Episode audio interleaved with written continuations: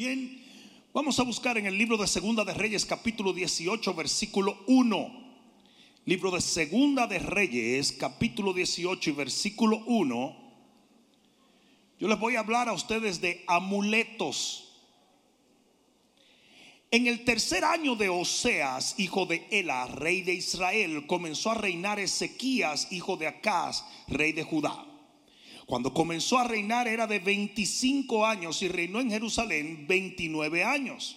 El nombre de su madre fue Abi, hija de Zacarías, e hizo lo recto ante los ojos de Jehová, conforme a todas las cosas que había hecho David su padre.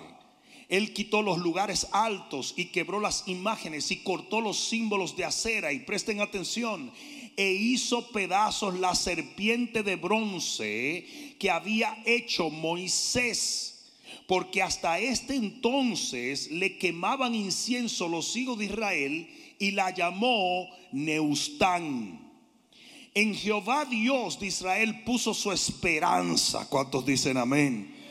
Ni después ni antes de él hubo otro como él entre todos los reyes de Judá, porque siguió a Jehová y no se apartó de él, sino que guardó los mandamientos que Jehová prescribió a Moisés, y Jehová estaba con él, y a donde quiera que él salía, le prosperaba. Bendito Dios. Él se rebeló contra el rey de Asiria y no le sirvió Hirió también a los filisteos hasta Gaza y sus fronteras, desde las torres de las atalayas hasta la ciudad fortificada. ¿Cuántos pueden decir amén a la palabra? Pon la mano en tu corazón y dile, Padre, háblame por tu palabra, porque mi corazón te escucha. Amén. Dale un fuerte aplauso al Señor.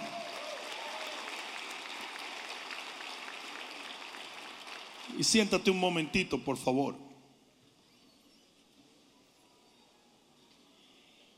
El título que le pusimos a este estudio es un poco extraño. Amuletos. Ah, yo sé muy bien que ustedes saben lo que es un amuleto porque somos latinos. Desde que nosotros nacemos nos enganchan un azabache para que no nos hagan mal de ojo. Y así crecimos nosotros los latinos rodeados de un sinnúmero de, fetichismo y de costumbres que cuando vinimos a Cristo y conocimos al Dios vivo, de inmediato dejamos atrás. ¿Cuánto entendieron eso? Digo, yo no sé tú, pero el día en que yo descubrí que mi Dios era real, que era una persona, que era todopoderoso, que él actuaba y escuchaba mi oración, yo no necesité amuleto, yo le necesité a él. Y así está supuesta ser la vida cristiana. La Biblia dice en el libro de los Hechos que los brujos quemaban sus libros de brujería, que la gente que servía a ídolos quemaba sus ídolos, porque eso está supuesto a pasar cuando usted conoce un Dios vivo. Los ídolos tienen ojos y no ven. Tienen boca y no hablan. Tienen pie y no se mueven. Tienen manos y no salvan. Tienen oídos y no oyen pero nuestro Dios no es un ídolo. Él sí tiene ojos y ve. Él sí tiene boca y habla. Él sí tiene oído y escucha tu oración. Alguien debió decir amén aquí. Por lo tanto, usted hace ese cambio radical cuando usted viene a Cristo. Y nosotros que crecimos con amuletos físicos, estamos supuestos a hacer un cambio y a soltar todos esos amuletos. Muchísimos cristianos tenían estampitas y tenían virgencitas y tenían eh, eh, el ombligo eh, de cuando era chiquito.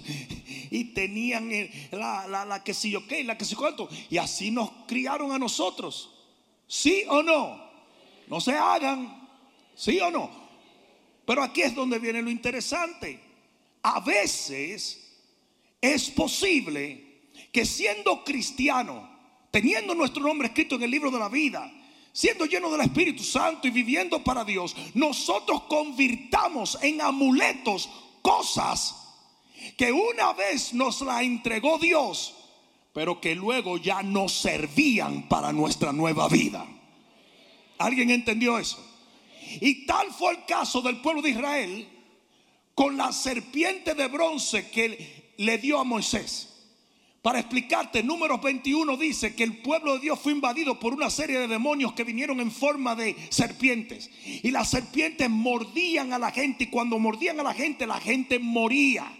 De repente el Señor le da una revelación a Moisés y le dice, hazte una serpiente de bronce y levántala en un asta. Y toda persona que fuere mordido por una serpiente venenosa y levantare sus ojos y mirar la serpiente de bronce, esa persona recibirá sanidad instantáneamente.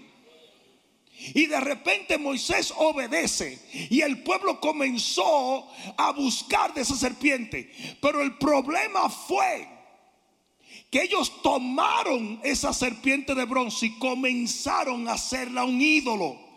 Y comenzaron a encenderle velas y a poner incienso y asimismo, el cristiano evangélico muchas veces hace con cosas en su vida, cosas que Dios te dio, que fueron buenas un tiempo y que te sustentaron. Y usted se abraza y sigue dependiendo de ella. Usted tiene que depender exclusivamente del Rey de Reyes y del Señor de Señores.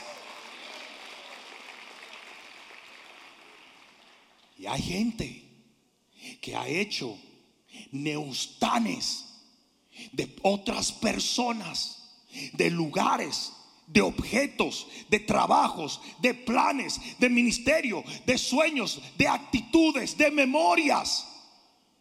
Ustedes saben por qué hay tanto desastre en los matrimonios hoy. Porque mucha gente todavía quiere vivir en un matrimonio como vivía antes de casarse. Y en la realidad, mujeres, disculpándome, pero se lo voy a decir, tan inmaduras como lo fueron antes de casarse, tan malcriadas, respondonas,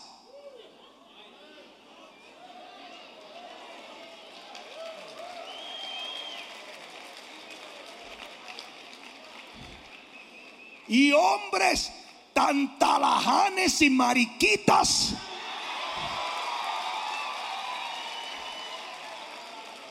Como lo eran antes de casarse.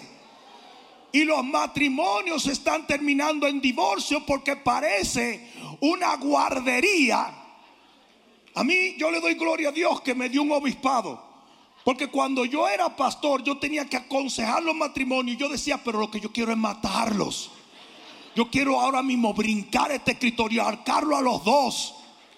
Porque parecía que yo estaba hablando con dos niños. El hombre gastando el dinero, porque tú sabes que yo gasto de mi mami, mi mami, mi mami. Y la mujer con su cara de guardia parecía un sobaco, como que ella gobernaba y ella mandaba, como ella lo vio de su mamá. Y aquí yo soy la mata. Y se sentaba así como que, como una troquera.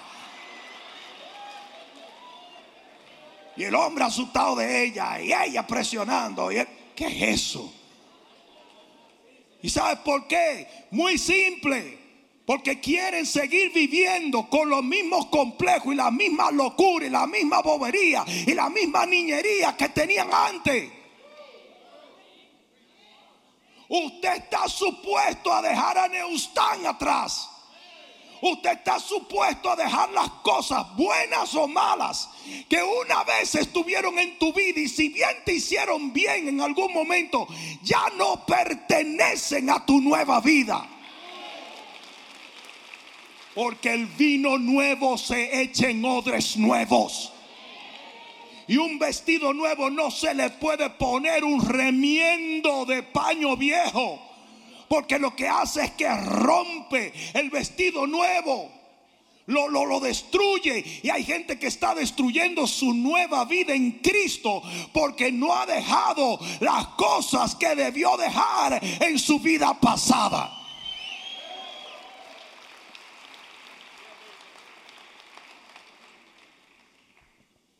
A me preguntó un muchacho que se convirtió. Y me dice, pastor, tú sabes que yo fui homosexual. Le dije, espero que fuiste, si no, échate para allá.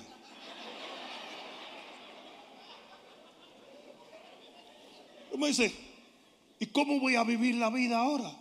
Le digo, de la misma manera que la vivo yo. Yo tengo que mantenerme alejado de las mujeres. Y usted tiene que mantenerse alejado de los hombres.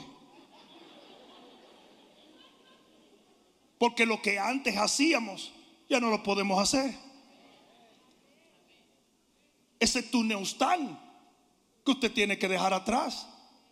Entonces mucha gente como que no entiende ese concepto, no lo comprende. Por eso que creen que eh, eh, la persona que tiene problemas de homosexualidad es una persona incurable. Claro que no. El hombre heterosexual tiene que vivir cuidándose para no caer con una mujer y el hombre que fue homosexual tiene que vivir cuidándose para no caer con Rodolfo.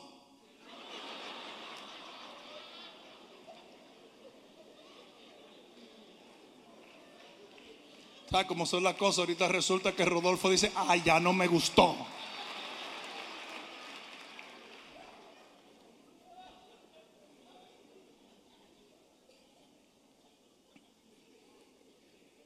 Lo peor de todo es esto si usted no desmenuza a Neustán, si usted no toma esa serpiente y la hace añicos, usted puede muy bien estar destruyendo su milagro. Usted puede estar destruyendo su bendición.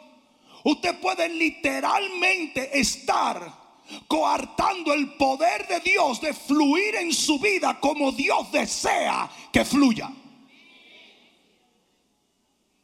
Y es la realidad.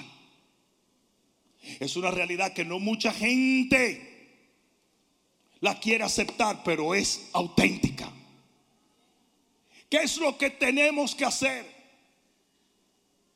En el versículo 5 del texto que leímos en Segunda de Reyes capítulo 18 dice lo siguiente. Y fue la razón por la cual este rey llamado Ezequías de 25 añitos destruyó esta serpiente. Dice en el versículo 5, y él puso su esperanza en Jehová. Usted tiene que poner su esperanza en Jehová. Usted no puede depositar su esperanza en un sueño, en una persona, en un trabajo, en un anhelo, en un plan, en un lugar, en una situación. Tu confianza tiene que estar en Dios. Porque lo demás es idolatría. Cuando usted tiene esperanza en cualquier otra cosa que no sea en Dios, usted es un idólatra. Usted tiene un amuleto tal y como lo teníamos antes. Que teníamos ese amuleto y no podíamos salir sin ese amuleto. Una vez un tío mío me dio un anillo de corozo. Yo no sé qué es eso, corozo, pero es una fruta, una cosa. Y me dio un anillo y me dijo, mira, donde tú te metas con esto no hay quien te toque. Muchachos, yo andaba con mi anillo de corozo por todos sitios. Y un día me fui a una fiesta y se me quedó la porquería hedionda de anillo eso. Y se armó un rebú y yo me andaba en, un tipo tan bravo y andaba escondiéndome porque yo, decía, no tengo el anillo, no lo tengo. Aquí me van a matar a mí. Y ese es el problema con muchos cristianos evangélicos que tienen amuletos y dependen y tienen esperanza en otras cosas y esto ofende a Dios. El rey Ezequías, 25 añitos, 25 años, dice que agarró esta serpiente de bronce. Y oigan bien, ubíquense. Estos no eran los impíos que le estaban prendiendo incienso a la serpiente. Estamos hablando del pueblo de Dios. ¿Me están escuchando? Los asirios no estaban haciendo esto, los egipcios no estaban haciendo esto, los sirios no estaban haciendo esto. Esto estaba en el pueblo de Dios. Y ellos estaban metidos en una idolatría que consideraban que era legal delante de Dios, como muchos cristianos evangélicos están, son idólatras, y como algo procedió de Dios en un momento, ellos como quieran creen que es de Dios. ¿Me están entendiendo? Y este joven de 25 años, delante de todo no mandó a nadie hacerlo. Él agarró esa serpiente y dice que la despedazó. Ustedes se imaginan la reacción de, de, miles y miles de personas que estaban acostumbrados a honrar, depender y venerar esta serpiente. Pero a él no le importó. Y a usted no le puede importar el sacar de su vida las cosas que ya no pertenecen en su vida. Grite el que grite, pelee el que pelee.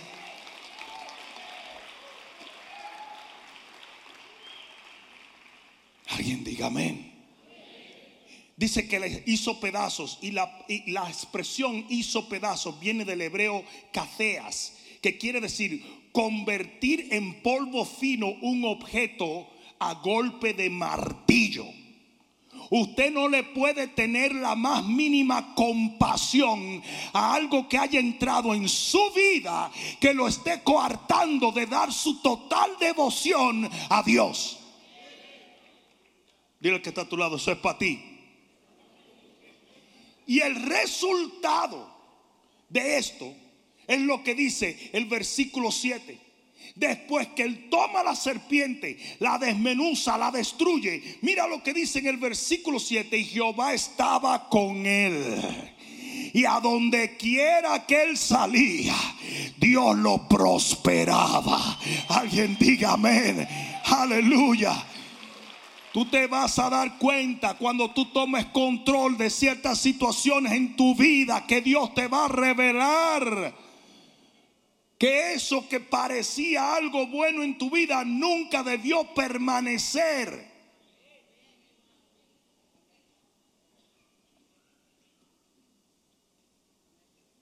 Sí, es interesante que la palabra prosperidad allí en el versículo 7 no es la clásica palabra hebrea evudú, sino más bien sagel y Saguel quiere decir tener revelación, visión y entendimiento. Porque tú sabes lo que pasó en el momento en que él destruye la serpiente. Que el Señor le abrió el espíritu para guiarlo. ¿Sabes por qué? Porque el pueblo estaba ciego. Porque los que adoran ídolos, como los ídolos son ciegos, se convierten en ciegos. Y de repente el que destruyó la idolatría se convierte en alguien que tiene visión, tiene entendimiento, tiene revelación. Y eso hacía que todas las decisiones que él tomara resultaran en bendición.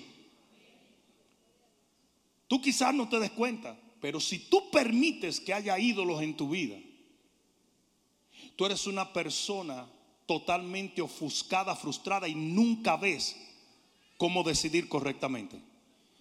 Esos cristianos que siempre se ahogan en un vaso de agua, esos cristianos que siempre están en un dilema constante, esos cristianos que no saben, dicen, todo lo que yo hago me sale mal. Ese tipo de cristianos son como Acán, que metió los ídolos debajo de una carpeta, los escondió en su casa y cada vez que iban a la guerra perdían. Y tuvo Josué que venir y decirle, Señor, ¿qué está pasando? Dijo que ese tipo tiene ídolos escondidos. Y muchos cristianos están dañando su nueva vida porque la tienen contaminada con cosas que debieron quedarse en su vida vieja. Montón de impiedades, vagamundería y relajo que jamás debieron entrar en tu nueva vida. ¿Cuál fue la lección que Dios nos quiso dar con los huesos de José? José le dice al pueblo, miren, no me dejen tirado, agarren mis huesos y llévenselo y métanlo en la tierra prometida. Y el pueblo andaba cargando esos huesos de José. Entiendan que José fue un gran hombre Entiendan que José fue su padre. Entiendan que José fue alguien muy de Dios. Pero lo muerto no puede entrar a lo nuevo. Y cuando iban a entrar a la tierra prometida, el Señor le dijo, eh, eh, eh, ¿para dónde van? No, vamos a la tierra prometida. Dice, no, ustedes me van a enterrar los huesos de José, porque ustedes no pueden entrar con eso. Y eso mismo le pasa a muchísimos cristianos. Tú quieres una vida nueva, tú quieres milagros, tú quieres bendición, tú quieres vino nuevo, tú quieres cosas maravillosas, pero sigues arrastrando un montón de huesos.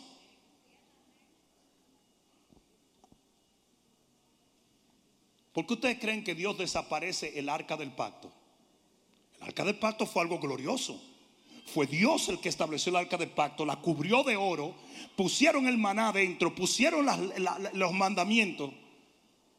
Era algo de Dios, simbolizaba la presencia de Dios y de repente, catapumplá, se desaparece el arca del pacto. Todavía los judíos hoy en día la andan buscando. Indiana Jones la anda buscando. Todo el mundo anda buscando eso. ¿Cómo es posible que se desaparezca el artefacto más importante de la adoración hebrea? Tienen todo, compadre, tienen todo. Que el templo de Salomón, hasta el arca de Noé apareció los otros días. No en Jayalía, fue por allá, por otro sitio. No. Pero hasta el arca de Noé le encontraron unos científicos. Eso es impresionante, señores todos los artefactos aparecen los scrolls, the Dead Sea Scroll, los, los, los, los pergaminos del mal muerto, todo aparece, pero el arca no aparece. Pero tú sabes por qué el arca no aparece. Porque antes de que viniera Jesús, el Señor decide quitarla para que adoraran a Jesús y solamente a Él. Porque el hombre es tan idólatra que ellos hubiesen hecho una adoración al arca y cuando el Dios de Israel se manifestara en carne, que es Jesús, el verbo hecho carne, ellos hubieran estado más pendientes al artefacto que al Señor. Alguien debió decir amén. ¿Ustedes recuerdan el monte de la transfiguración? El Señor se lleva a Pedro, se lo lleva por una montaña. Y de repente aparecen Moisés y Elías y el Señor hablando con ellos en el medio. ¿Y qué se le ocurre a Pedro? Dice, Señor, vamos a hacer tres enramadas. Una para Elías, una para Moisés y una para ti. Esas son las famosas basílicas de nuestros países. Se apareció la Virgen del Churumucú. Hagan una iglesia ahí. Y todo el mundo vaya arrastrándose de rodillas.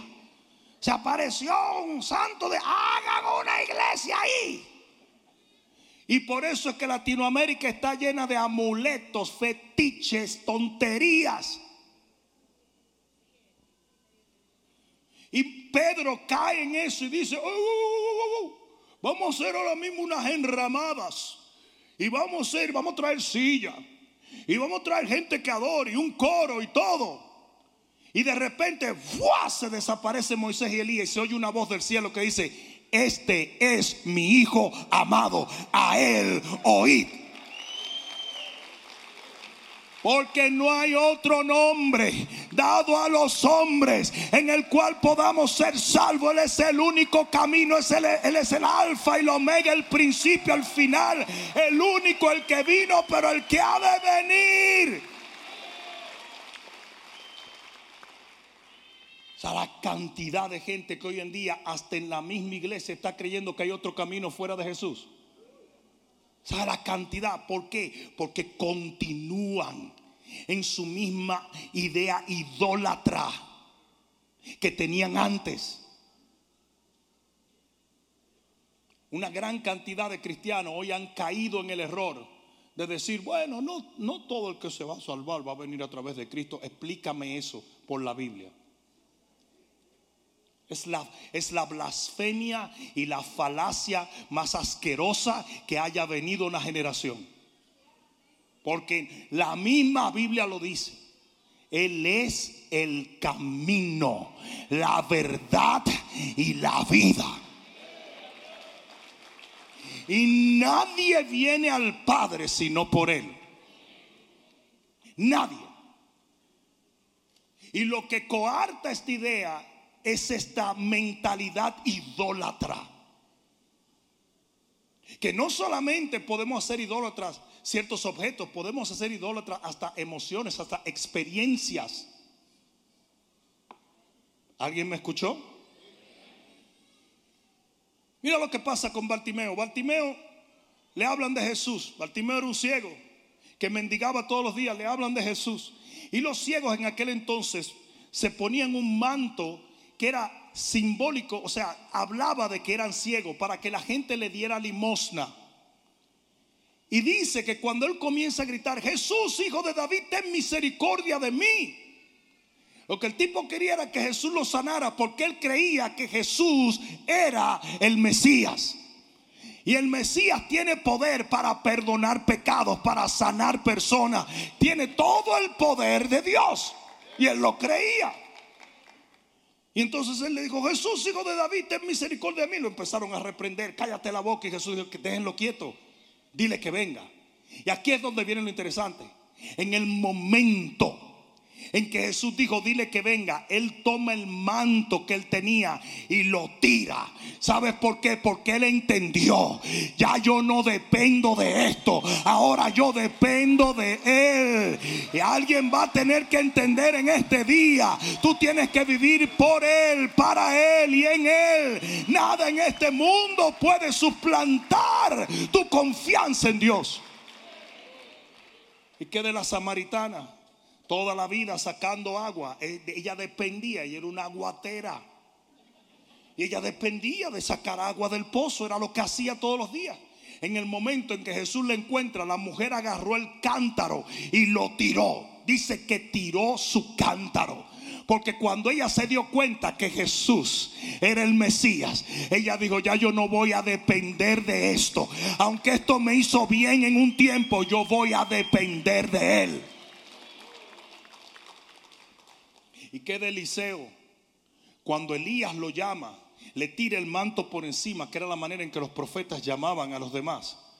Dice que le dijo, espera un momento. Eliseo era un agricultor y dice que estaba arando con los bueyes. Y de repente el tipo agarra y toma el arado y lo convierte en leña y toma los bueyes, los mata y hace un barbecue y le reparte la carne a todo el mundo. Y yo me imagino en ese momento que había alguien diciéndole, ¿y de qué tú vas a vivir muchacho? Dice, no, es que yo voy a depender de Dios. Yo voy a depender de Dios. Yo voy a seguir el Señor. ¿Alguien está entendiendo eso? Pero ¿saben lo que mucha gente hace? Mucha gente dice, no, no, no, espérate, espérate, espérate, porque esto de seguir a Cristo, no, nunca sabes. aleluya, cada uno con la suya, tú sabes. Entonces, vamos a dejar los bueyes. Mira, papá, agárrame esos bueyes por si esto no funciona. Y eso mismo es lo que pasa con muchos cristianos. Tienen una, un pie en el mundo y un pie en el reino. Por si acaso poder devolvernos para atrás. Y lo que tú estás haciendo es que ni estás viviendo para el mundo ni estás viviendo para Dios. Literalmente estás entre dos aguas. Esto es una historia que cuentan los, las anécdotas de la guerra civil de los Estados Unidos, que había un joven tan asustado de que lo llevaron a la guerra civil que se puso la chaqueta de los confederados y se puso los pantalones de otro y lo mataron los dos. Le dispararon de allá y le dispararon de acá. Él creía que nadie le iba a disparar. Y iban a decir, no, no le disparen a ese porque no sabemos, estamos confundidos. No, lo mataron los dos. Fue el primero que se murió. Es como que usted se pare en medio de esa carretera. Le van a dar lo que vienen y lo que van. Muchos cristianos tienen neustanes, tienen serpientes de bronce, tienen cosas que en algún momento fueron buenas. No necesariamente estoy hablando de las cosas malas, aún cosas que fueron buenas en un tiempo. Y depositaste tanta esperanza en ella que cuando Dios te quiere traer a algo nuevo, usted sigue amarrado a lo viejo. Y lo que está pasando es que usted está coartando lo nuevo de Dios entrar en su vida. Hay actitudes que en tu vida tienen que cambiar. Yo, yo, yo, conté la historia de que yo conocí a un individuo que aprecio mucho, by the way. Y siempre lo admiré. Porque ese tipo es un hombre de negocio que se ha hecho millonario cuatro veces. Y ustedes dirían que se ha hecho millonario cuatro, pero el tipo es un monstruo, no, el tipo es un loco. Porque él se hizo millonario, perdió todo. Anduvo muerto de hambre y volvió a hacerse millonario. Después perdió todo, cayó preso, salió y volvió a hacerse millonario. Después se cambió, se fue para otro país, perdió todo y volvió a hacerse millonario. Todos te dirán, es una estrella, no es un loco. Es un loco, ¿por qué? Porque cada vez que recibía algo bueno y algo nuevo, por no haber cambiado su actitud, terminaba perdiéndolo todo.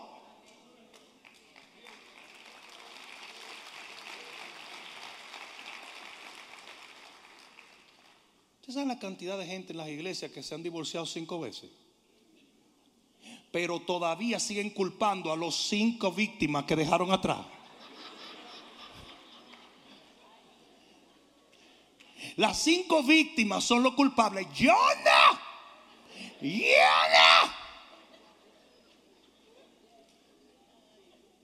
Y se van a divorciar, se van a seguir divorciando. ¿Por qué? Porque mantienen cosas que debieron morir. Ah, damas, disculpen. Pero la mujer que vive sola mucho tiempo se vuelve una troquera. Se vuelve un gallo. Porque tiene que bandeársela. Yo tuve que criar estos tres muchachos sola. Dándome ducha de agua fría toda la noche. Y yo me levantaba a las 3 de la mañana a trabajar de guachimán en un barrio malísimo. Pero así levanté yo a esos muchachitos. ¿Qué pasa? Viene a Cristo, el Señor viene y la bendice con un hombre y ella quiere seguir siendo la troquera. ella quiere ser la reina del sur. Ella es Pablo Escobar hecho mujer. Y el hombre que quiere ser hombre no tiene chance. Y ella no quiere soltar una cosa que le hizo bien en un tiempo. Porque si ella no se hubiera vuelto una mujer dura, ella no hubiera podido levantar su familia. Pero ahora Dios te da algo nuevo, se lo recontrapediste. Y te trajo un tipo. y el tipo llega y cree que se está casando con Jane. Y era Tarzán.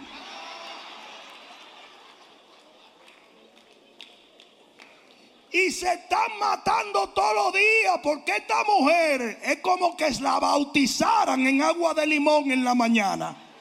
Y eso es más agrio. Y después hace un equipo con la mamá. Pero ¿cuántos ustedes saben que lo que le estoy hablando es real?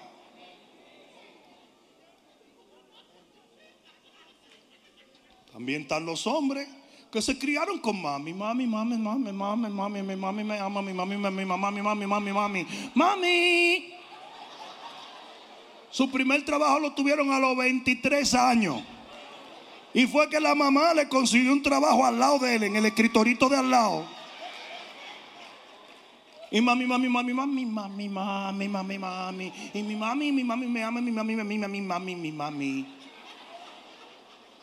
y viene y se casa con una mujer, que de paso a lo mejor era una troquera también, que está acostumbrado a bandearse. Y ustedes saben el lío que eso pasa. ¿Por qué pasan estas cosas? Porque Pablo decía, cuando yo era niño, yo hablaba como niño, yo pensaba como niño, yo caminaba con niños, pero cuando me hice hombre, yo dejé lo que era de niño. No dice el Señor me quitó la niñería, no, Él dice yo la dejé. Yo dejé lo que era de niño. Porque usted tiene que tomar una decisión de no perder su nueva vida por porquería que vienen de su vida pasada.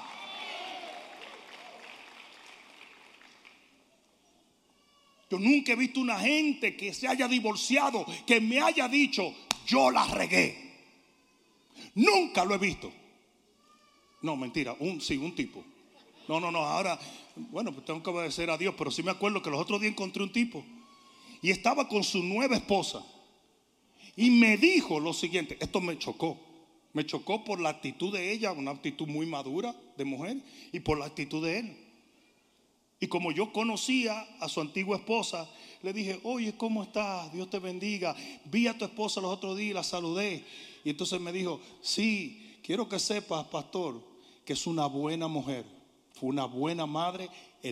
la basura era yo. Lo grande que la esposa nueva dijo, es cierto.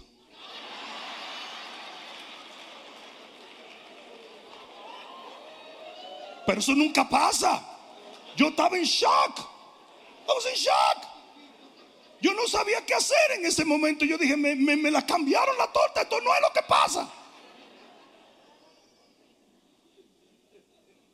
Pero todo el mundo hace eso. Todo el mundo es la culpa del otro. Este lo hizo, este lo hizo. En Washington tenemos hoy una momia que culpa a todo el mundo. No hay leche para niños. Es que la mamá tienen que darle el seno nunca dice, yo admito que soy un idiota completito. Soy un imbécil, no doy para esto, nada más doy para robar cuarto. Eso es todo. Los niños están llorando ya. Pero ahí es donde está el lío, ahí es donde está el problema. Usted tiene que analizar su vida. ¿Qué fue lo que usted lo llevó a un desenlace fatal, sea en las finanzas, sea en el matrimonio, sea en las amistades, sea en el ministerio. ¿Qué fue lo que lo llevó a un desenlace negativo? Y usted agarra y corrige eso. Corrige eso. Pues como decía esa clásica analogía que a mí me encanta, si usted sale a la calle a las 8 de la mañana y se tropieza con un estúpido, es algo muy inafortunado, porque antes de un café tropezarse con un estúpido. Si son las 10 de la mañana y usted se tropieza con otro estúpido, es algo bien complicado, compadre, porque usted acaba de desayunar. Y si a las 11 y pico se tropieza con otro estúpido, déjese de cosas que el estúpido que sea usted.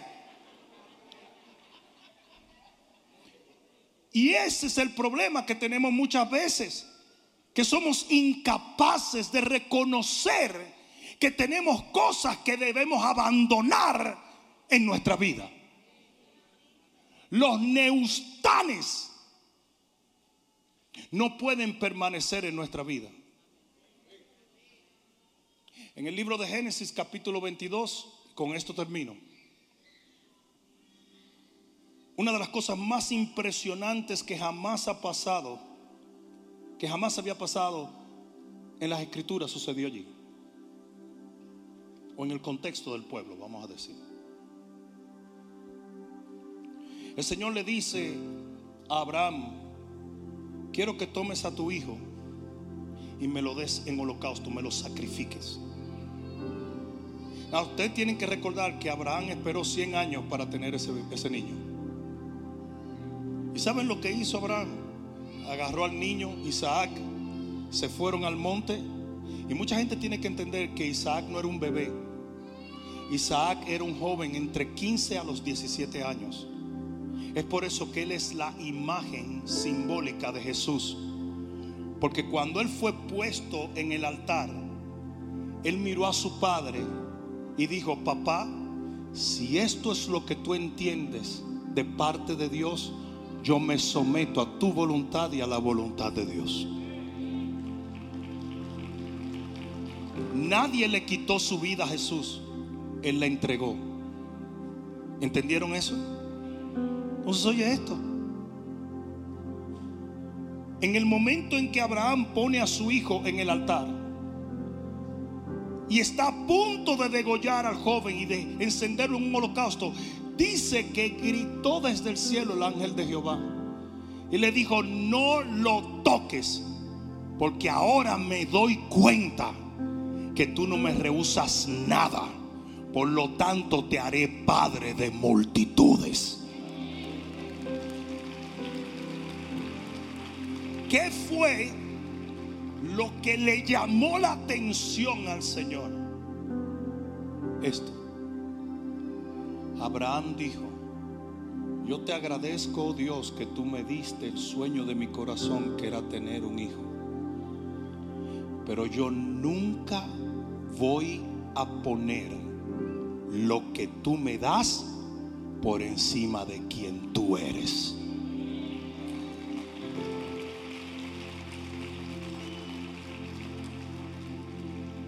Y la razón por la cual nosotros muchas veces convertimos en ídolos aún las bendiciones que Dios nos da es porque permitimos que esas cosas se conviertan en el centro de nuestra esperanza, en el centro de nuestra vida.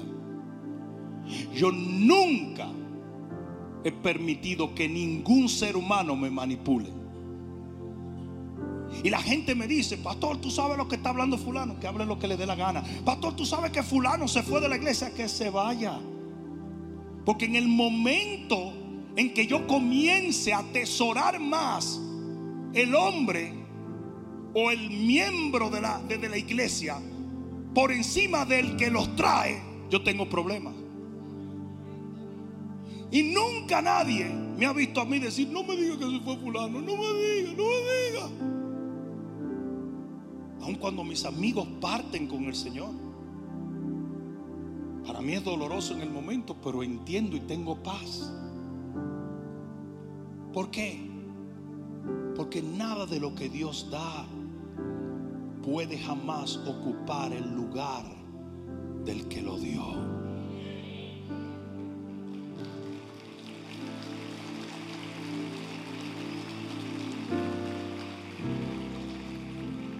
Esto fue lo que dijo Pablo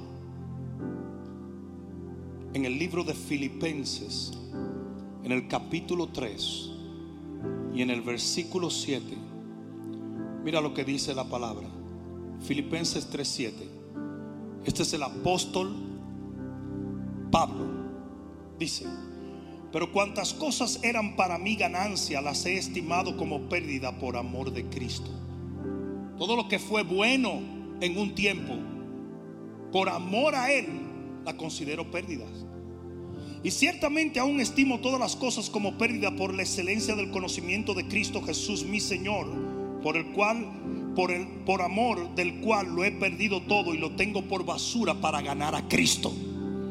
ustedes tienen que entender que este apóstol se fue directico al cielo y habló con Dios. Ustedes tienen que entender también él se encontró con Jesús camino a Damasco. Y como quiera decía, todavía yo no tengo lo suficiente, yo quiero más de Él. Y dice aquí, y ser hallado en Él no teniendo mi propia justicia, que es por la ley, sino la que es por la fe de Cristo, la justicia que es de Dios por la fe. A fin de conocerle y el poder de su resurrección y la participación de sus padecimientos, llegando a ser semejante a Él en su muerte si en alguna manera llegase a la resurrección de entre los muertos, no que lo haya alcanzado ya, ni que ya sea perfecto, sino que prosigo para ver si logro hacer aquello por lo cual fui también asido por Cristo Jesús. Hermanos, yo mismo no pretendo haberlo ya alcanzado, pero una cosa hago, olvidando ciertamente lo que queda atrás olvidando lo bueno, olvidando lo malo, lo malo, cortando el cordón umbilical de estas cosas que antes dieron vida, pero ahora no caben en la nueva vida que el Señor tiene para mí. Y extendiéndome a lo que está delante, prosigo a la meta, al premio del supremo llamamiento de Dios en Cristo Jesús. ¿Cuántos pueden decir amén a esa palabra?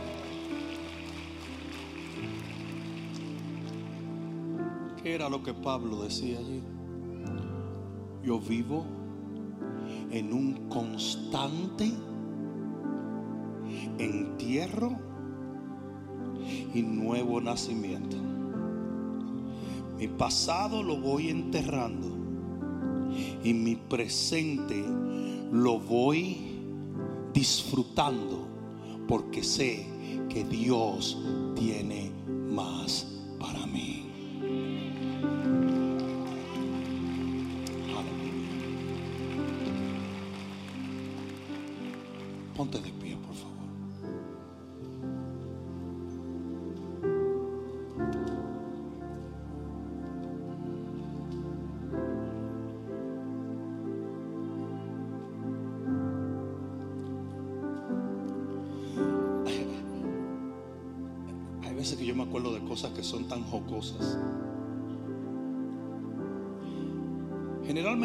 que quiere perder peso quiere ponerse como estaba en high school. Me acuerdo de esa alabanza que decía, pasarán más de mil años, muchos más. Sí, pero eso es un tipo de lo que es un neustán. Es un concepto que todavía arrastras y no te deja ser feliz.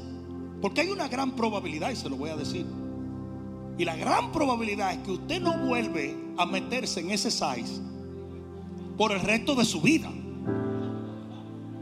Y ustedes dirán, no diga eso, pastor. No, no, no, no, eso no tiene que ver.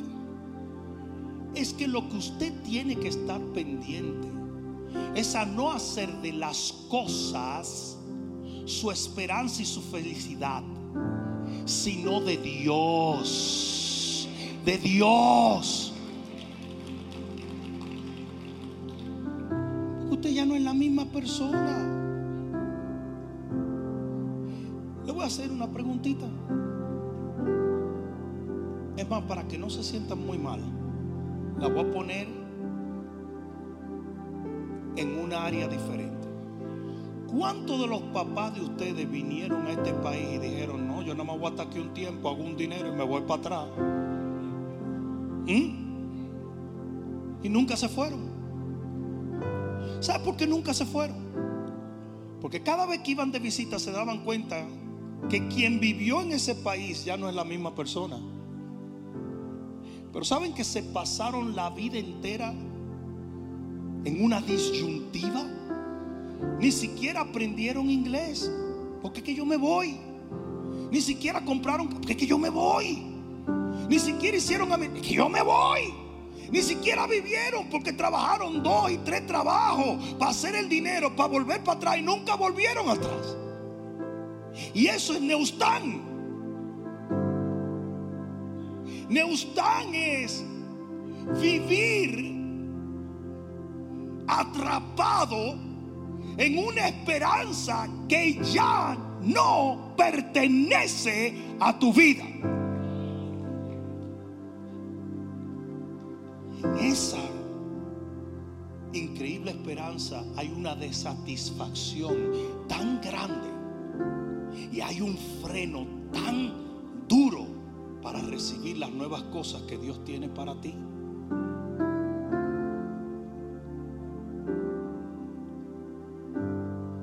Nosotros, cuando vinimos a Cristo, si experimentaste una conversión genuina, tú agarraste todas las cosas que no eran de Él y las quemaste.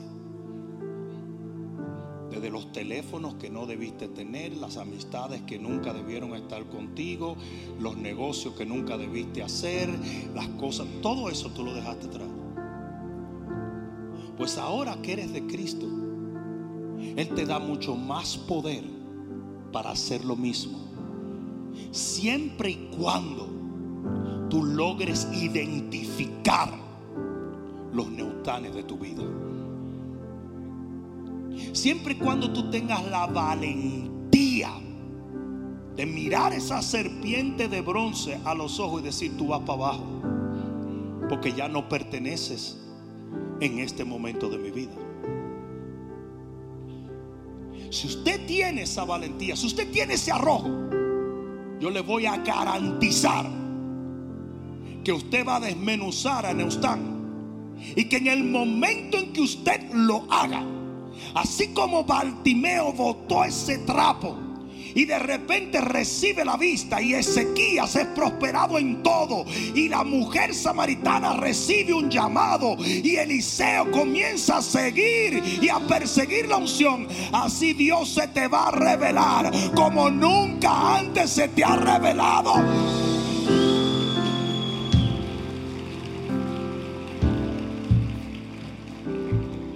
Pero usted tiene que tener la valentía de identificar esas cosas y decir, esto ya no cabe en mí. Esto ya no va. Esto ya no debe estar. Porque no solamente yo me estoy haciendo daño, pero los que están alrededor se están haciendo daño con ellos. No era solamente Ezequías el que no quería, era que la gente estaba perdida en idolatría.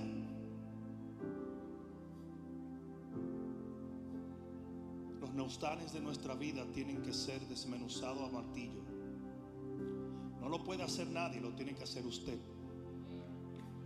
Lo tiene que hacer usted.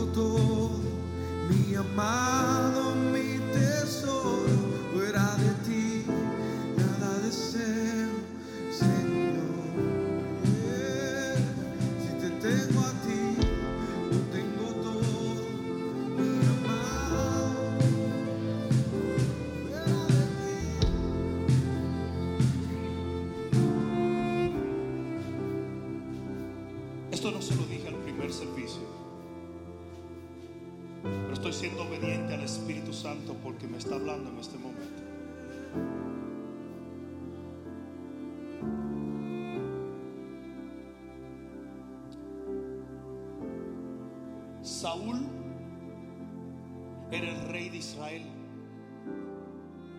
Y tenía un hijo llamado Jonatán. Y Jonatán se convirtió en el hermano de David.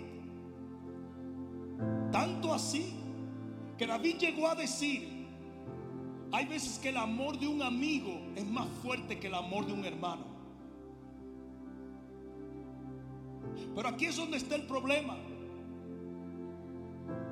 Dios le reveló a Jonatán que David sería el rey. Y Jonatán estaba llamado a ser un príncipe por cuanto era el mejor amigo de David. Pero había algo que Jonatán nunca pudo hacer. Él nunca pudo romper con su papá. A pesar de que su papá estaba endemoniado, odiaba a Dios, hizo todo mal.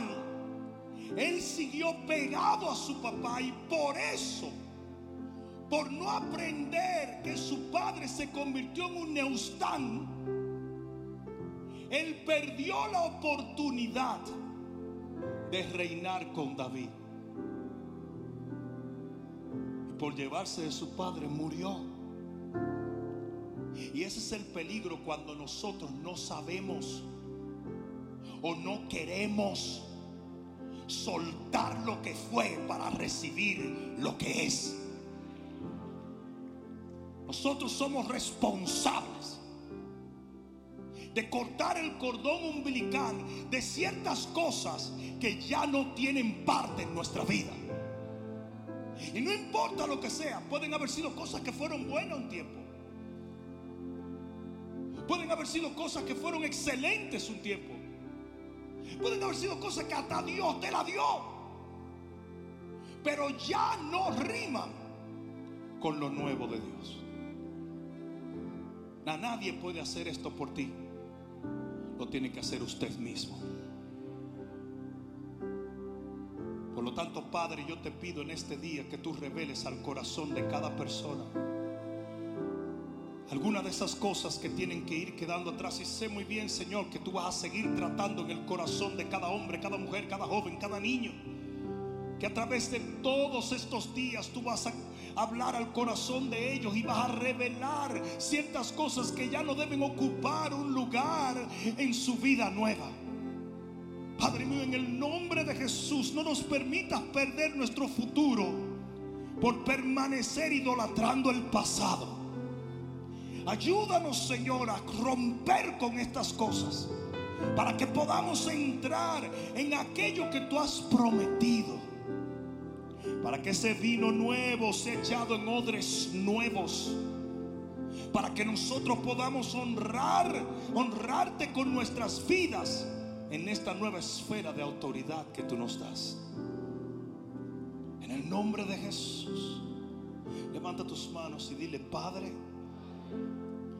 abre mis ojos, dame entendimiento, revélame las cosas que ya no pertenecen en mi vida.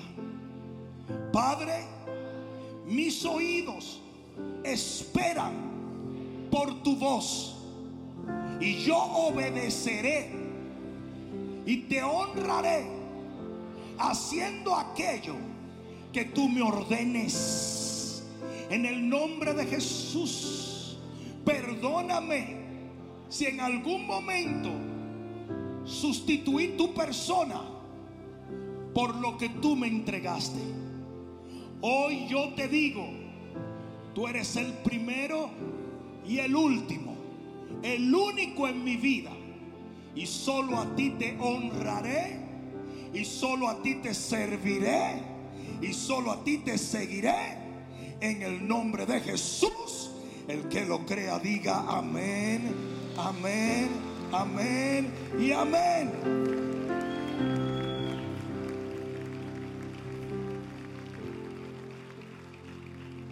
Ahora permíteme orar por ti un momento. Padre, yo te doy gracias por la vida de cada uno de estos. No solamente los que están presentes en este lugar, sino, Padre mío, los que escuchan esta palabra a través de las plataformas sociales. Padre, yo te pido en este momento que te muestres a ellos de una manera sobrenatural. Y sánalos, Dios. Libértalos, Dios. Levántalos, Dios. Restauralos, Dios. Para que ellos puedan honrarte con sus vidas, tal y como lo han orado en este día. Y que todo aquello que una vez fue causa de idolatría quede sepultado en el pasado de sus vidas. Que ellos te sirvan a ti y vivan para ti por el resto de sus días. En el nombre de Jesús. El que lo crea, diga amén. Hola, Bishop Rudy, gracias aquí, invitándote a que nos sigas en todas las plataformas sociales, donde podrás escuchar la voz de Dios a través de nuestras palabras y podrás ser edificado en lo que es la fe, la cual es nuestra victoria.